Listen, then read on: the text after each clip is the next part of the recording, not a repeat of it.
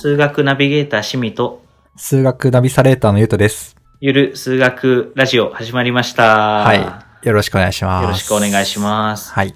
第5話ですかね。そうね。5話目。慣れてきた？慣れてきましたけど、いつも硬いと言われますが、はい。あの、数学の人は大体硬いっていうものだと思ってね、固めにいければと思います。いやいやいやいやいやいや。ゆるくいきましょうよ。ゆるくいきましょタイトルに反してますんで。う。はい。ゆる。でも、はい。会話自体は緩やかにいければと思いますので、ようん、そうね。ろしくお願いします。はい。お願いします。今日のテーマは、お、ゆとさん、高校受験の時の偏差値いくつぐらいでした？あー、高校受験、自分の偏差値。自分の偏差値。うんうん。まあ自分の、だでも大体だか大体ら、大体。いつも65前後とかなんじゃない ?60 何みたいな。60何70、いいと70弱、70とか ?70 弱。60何から70弱。うんうんうん。大学受験の時の偏差値ってどれぐらいした？あんま見てないから、国立のね、偏差値だからちょっと私立のやつとまた違うとか、単純比較しにくいなとか見てたけど、だから、国立偏差値だと60ぐらいなのかな？お、で、もう、うんうん、私立偏差値だとだからな70弱とか60何とか、みたいな感じだった記憶があります。もう、ゆとさんが分かってる言い方をしてましたけれどもですね。あ、これ、これ、僕あれ、うんうん結構不思議に思ってたんですよね。うんうん高校受験の時に、その偏差値60とか70とか出るけど、うんうん。高校入って模擬試験とか受けると、偏差値53とかになるとかね。例えば。うんうんうん。まあそんな変わるかわかんないんだけど、結構変わるじゃないですか。はいはいはいはいはいはい。で、なんか、世の中的な顔面偏差値って言われたり、ほにゃらら偏差値って就職難易度の偏差値って言われたり、確かにへ。偏差値って言葉をなんかこうすごいよくわからずに使うと、ようわかんないなって思うんですよ。うんうん。あ、でもあれじゃない、うんようわからないと結構気づいてないんじゃない？そうそうそ今のさ、就職偏差値とかもさ、何って感じだよね。あの、わかる側からすると。う。そうそうそうそう。なので、今日はなんか偏差値っていうものを、こう、なんかすごく復習の人もいるし、初めての人でもわかるように。あの、話しながら、偏差値って、あ、こういうもんなんだとか、わかることで、はいはいはい。あの、なんとか偏差値って聞いたときに、うんなんかこう、え、それって、うんうんうん。こういうことっすかって聞けるような状態に、あの、なればいいなっていう。配信でございます。多分、本当偏差値の解像度というか、イメージがね、ちょっとぐっと上がるかなっていう話だよね。かなきっていう話ですうんうんう。んあ、でもそんなに難しい話は、はい、しないつもりでいくので、と思っていますが。優しくいきましょう優しくいきましょう。はい。じゃあ、まず、今から言う話を聞いたときに、うんシミとユとどっちが偏差値高そうかを答えてください。感覚的にね。感覚的に。うんうんシミは A というテストで80点を取りました。うん。うんうんうんうん。ユとは B というテストで70点を取りました。はいはいはい。どっちが偏差値高いですか？もう、その質問何って感じだけど。これ直感的には、うんこれじゃわかんねえだろって、あ、そっちみんな言うと思うんだけど、うんうんあえっと、まず、まず、点数だけじゃ偏差値はわかんないんですよ。うんうんうんじゃあ、平均点。うん。うんうんあ要は平、どれぐらいの難しさだったのかなってうんうんいうものを見たときに、じゃあ、今回は、シミの受けた A というテストも、ユトが受けた B というテストも、平均点は50点でした。はいはい。でもあれでしょ？別のテストなんだよね。別のテスト。うんじゃあ、どっちが偏差値高いかな？うん。わかんねえよっていうのが、まあ、そうわかる人の答えになっちゃうね。そう、わかる人は、これでもわかんないんですよ。でも直感的にはね。だから偏差、平均点同じだったら、うんうん。えっ、と、偏差値高そうにあの、シミの方が高そうに、見える。ちょっと一見ね。なんだけど、これ例えば、うん。あの、シミの受けたテストは、うん。えっと、0点の人もそこそこいて、100点の人もまあちょっといて、要はその、はいはい。それぞれの点数が、0点の人も10点の人も20点の人も30点の人も多い、まんべんなくいるみたいなね。まんべんなくいるテストでしたと。はいはいはい。で、ゆとが受けてたテストは、うんうんほぼみんな50点。もうあの、はいはいはいはい100人受けてるとしたら、90人が50点。で、あの、他の点数10人がすごい高い点数取った人も低い点数取った人もいる。つまり、まあほぼみんな50点だよっていうテスト。はいはいはいはい。こうすると、なんとなく、みんな50点のテストで、まあ、どっちがすごいかっていう感覚だよね。そう、うんうんうん。70点を取ったゆと、ちょっとすごそうじゃね？はいはいはい。でいろんな点数いる中で、80点取ったって、まあまあなんかその点数の人いっぱいいんじゃないの？みたいな感じがする。つまり、うんうんうんうん。えっと、ばらつきみたいなのがすごく大事になります。ばらつき。あえて、あえてね、こう、数学っぽくない言葉で言ってるんですけれども、あ、本当？まあ、あの、はい、ばらつきが大事ですっていうのを考えていくときに、うんうんうん。えっと、この辺はなんか、あの、雑談的に、雑談、えっと、聞かなくてもいい話でちょっと喋ると、はいはいはいまず平均っていうのは多分、みんなイメージつきやすいかな。その、それぞれ10人受けてるとしたら、10人の点数全部足してう、んうん。じ10人いるから10で割るうんうんうん。と。平均点って出てきます。うんで、今度ばらつきっていうのは、この平均点から自分が取った点数のうんうん。差が、差分ね。こう、差分がすごい大きければばらつき大きいし、うんうん。50点の平均点で51点だとしたらばらつきは1ですみたいなうんうん感じですね。だからさっきの例だと、うん。50点ばっかのやつは、なんかばらつきがちっちゃいよっていうので、イエス、そうです。逆の、まあ、いろんなまんべんない方が、ばらつきが大きいってことね。うん、そうです。そうだよね。このばらつきによって偏差値って結構決まるんですけど、こういうの標準偏差って言います。うんあの、ばらつきを、あの、みんなのばらつきを、こう、平均的に見ると、だいたい平均点からどれぐらいばらつくんだろうなっていうのの平均なんですけど、うん。うんうん。この辺は、はい、一応話しますと、えっと、お、一応話す。平均点よりも高い人も低い人もいるじゃないですか。うんうんうん。で、えっと、単純に平均点から一人一人の点数を引くだけで、これをばらつきだって言って全員分足していくと、うんうんうん。平均よりも高い人はプラスになって、ああ、はいはいはい。平均よりもめっちゃ低い人はマイナスになって足しちゃうから、うんうんばらつきと言いつつ実はプラスとマイナスで消し合っちうん。ゃう。うんうん。打ち消しちゃっちゃダメだよね。っていうこ。ことれダメだから、それどうしたらいいかっていうと、うんうんうん。えっと、その値を2乗すると、そうね。必ずそのプラスになるというか。二乗に、そうね、そうだね。それも合ってるし、なんか、そうだよね。二乗にするとその絶対値うん。的なノリの、そう。もうほんと足し算だけになっていくから、そうです。まあよく便利で使うよね。よく数学とか物理では使えます。で、じゃあ、一人一人の点数を平均点から引いて2乗した値をうんうん。足して、人数で割ると、あの、ばらつきっぽいのが出るんだけど、今度2乗してる分、めっちゃ大きくなっちゃうじゃないですか。本来のばらつきよりも。うんうん。なので、これにルートをつけたものが標準偏差って。はいはいはい。なんか正確な式は俺も忘れたけど、そんな感じだよね。それであれだよね。さっきのばらつきって言葉はそのまま標準偏差に置き換わったと思えば、そうです。今日の話はいける今日話。今日の話はもうざくっと言うと、大体の人がその平均点から何点ぐらい差があるテストなのかっていうことですね。うんだから標準偏差がちっちゃいと、みんな、みんな50点のテストは標準偏差がちっちゃい。結構みんな点数が変わるよっていうテストは標準偏差が大きくなりますと。はいはい。だからこのテストは、ばらつきが、点数のばらつきが大きいよっていうのは、うんうんこのテストの標準偏差は大きい。そうです。はいはい。そうだね。うん。で、えっと、偏差値っていうのは、うん。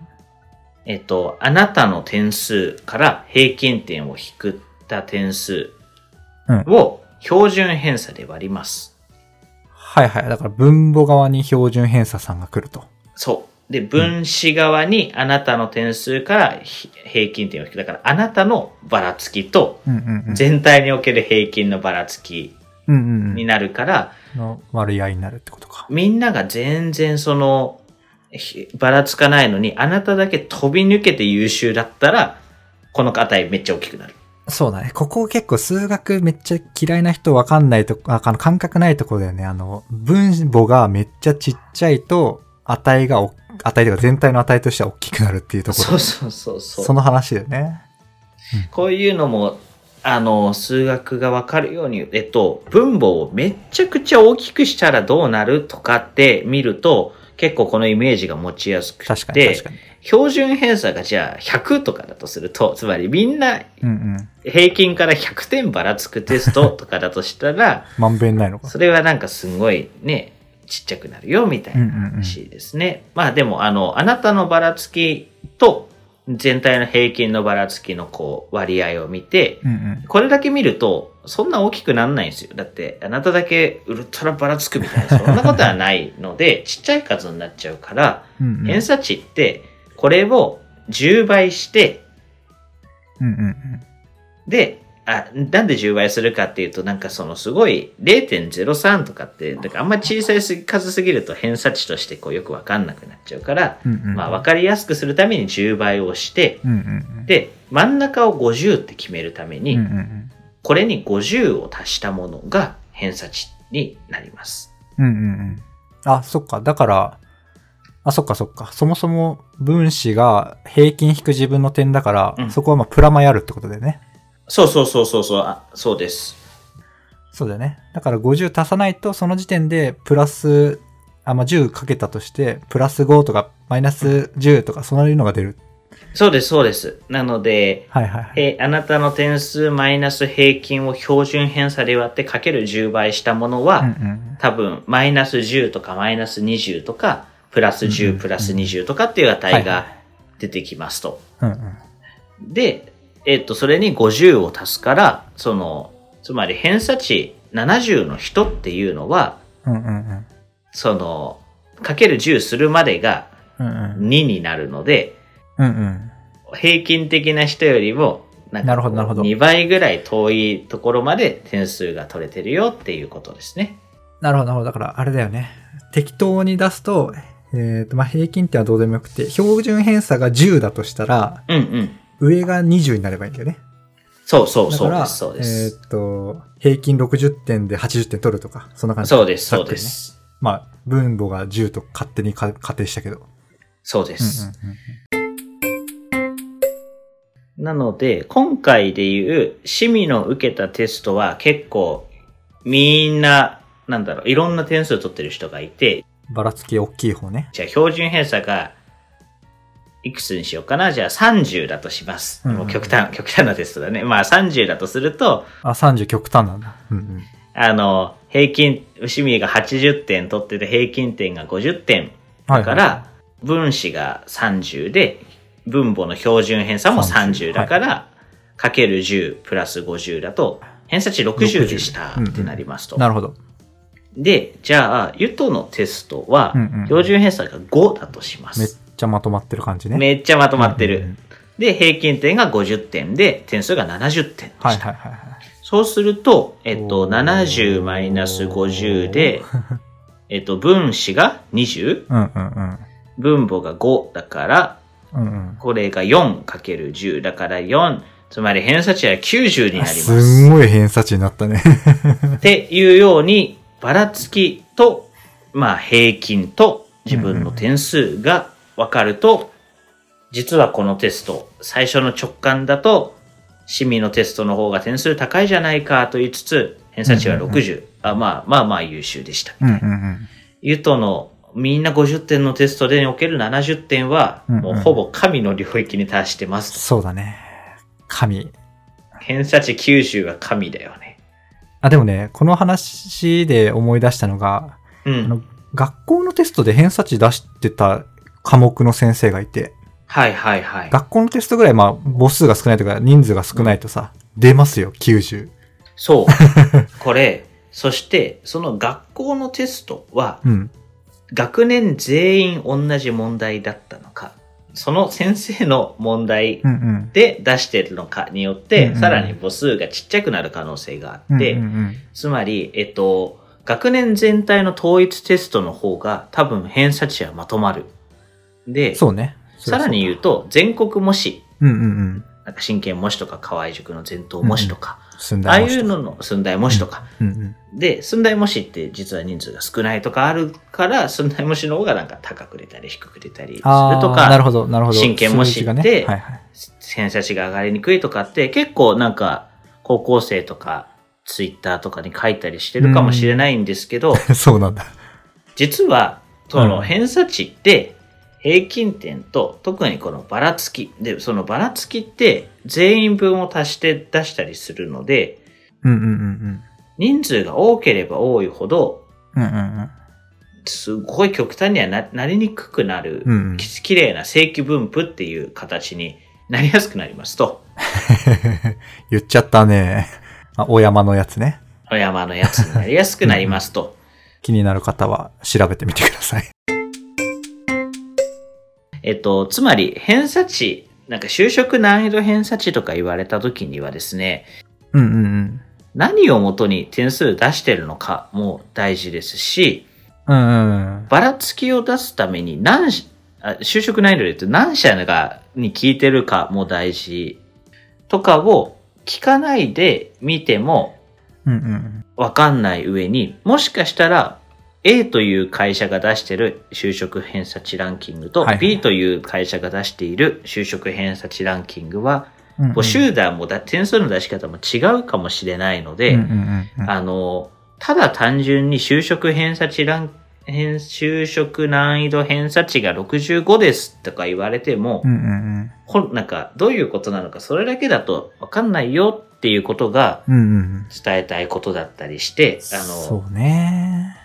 世の中の読み解き方というか、こう、結構数字が出てくると、すごいんだとか、ダメなんだとか思いがちだと思うんですけど、うんうんなん、か、どうやって数字が出てるのかなとかって知るのが大事だよなって、あの、偏差値を復習して思った趣味でございました。なるほどね。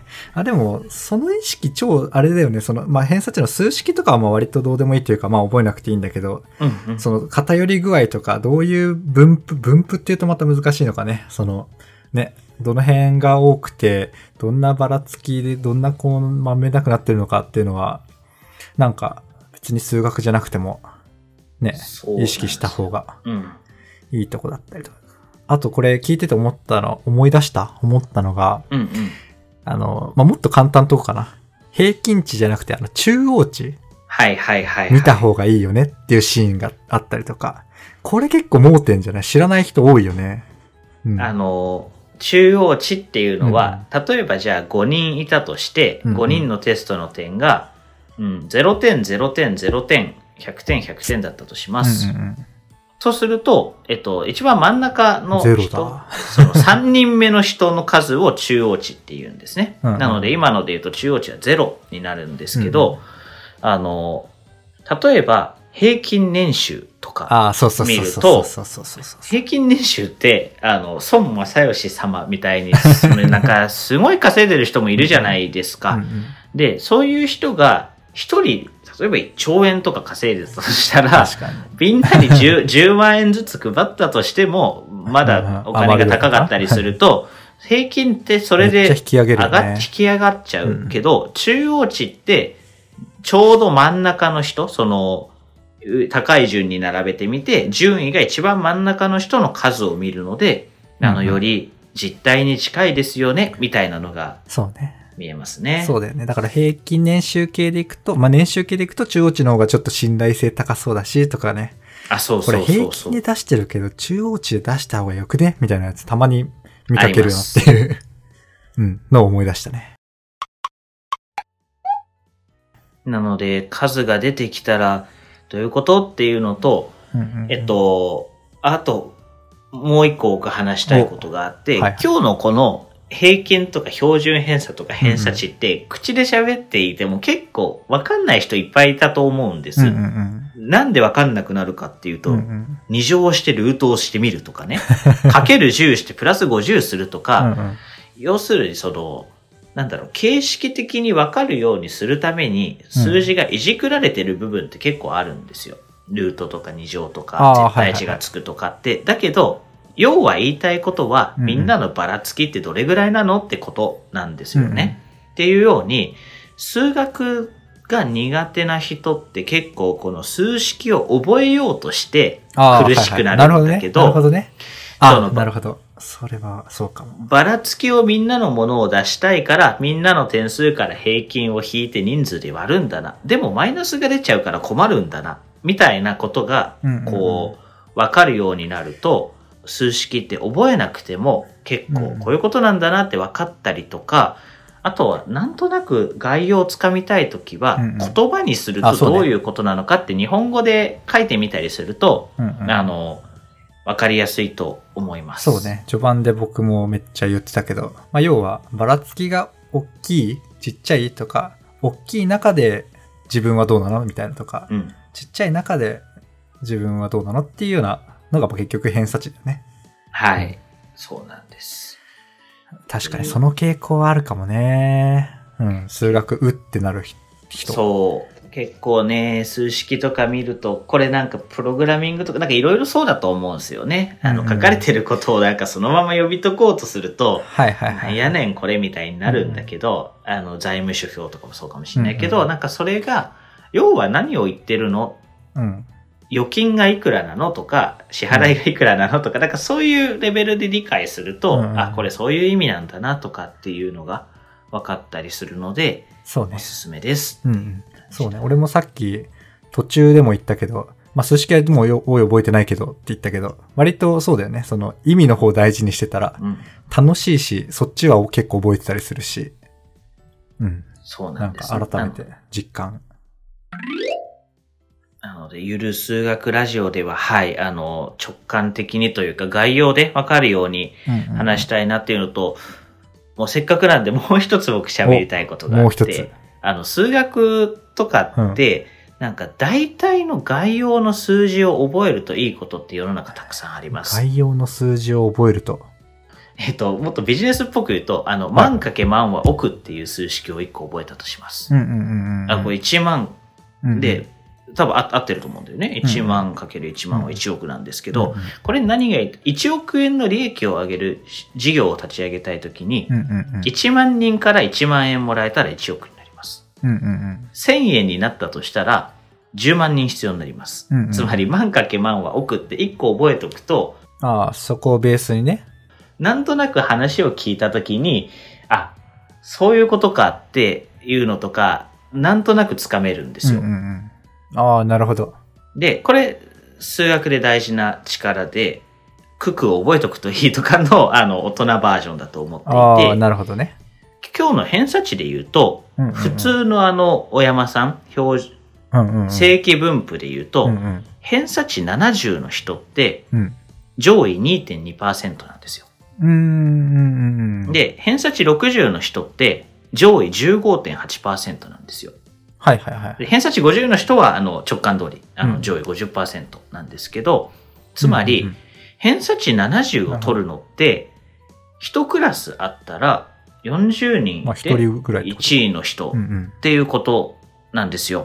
っていうこととかを知っていくと、あの、偏差値60とかっていうのが、ななんか、あ、クラスのトップのことかみたいな、今ので言うとね。うんうん。15.8%だとそれがじゃあ4人ぐらいいるから、なんか、こう、ね、結構、あ、それでも結うん。構なるほどなるほど。できる人やん、みたいなうん。うん。とかっていうのが分かるようになるので、その数字のなんか概要となる大まかなで、なんかこう、うんうん。意味を抑えることと、この数字は大体こういうことなんだよっていはいう。概算数字を抑えるのはなるほどね。おすすめでございます。なるほどねでそこがよりどころになるというか、そこ基準で考えることができるって話だよね。そうです。なるほど。意外とやってない気がするな。意外とうん。ね、あとなんか数学と得意な人は結構そういう風に考えるのかもなって、うんうんうんあのなんか改めてこの調べながら思いましたね。なるほど。はい、あの、偏差値という、ようわからないなと思っていた人もいれば、うん。なんとなく偏差値っていうのを見て、一喜一憂していた人とかうんうん。に対して、あの、今日はなんか、もうちょっと解像度というかイメージが膨らむような配信になっていたら嬉しいです。うんうんそうね。いや、なってるんじゃないですかね。はい。ありがとうございます。締めましょう。はい。はい。ってことで、この番組では皆様からのご意見ご感想、こんなテーマで話してほしいなど、えーお待ちしております。Twitter のハッシュタグゆる数学ラジオもしくは Google ホームのお便りフォームで、あの、お声をお願いします。ってことで、そんな感じですかね。今回は、しみ様。はい。ぜひよろしくお願いします。あの、音楽、音楽じゃない、音声配信における偏差値70を目指して頑張りたいと やばい。思います。用意してきましたね。じゃあ、音楽配信、音楽はちょっとへ未編集でそのままお届けします。はい。ってことで、お疲れ様でした。はい。お疲れ様でした。さよなら。さよなら。ではでは。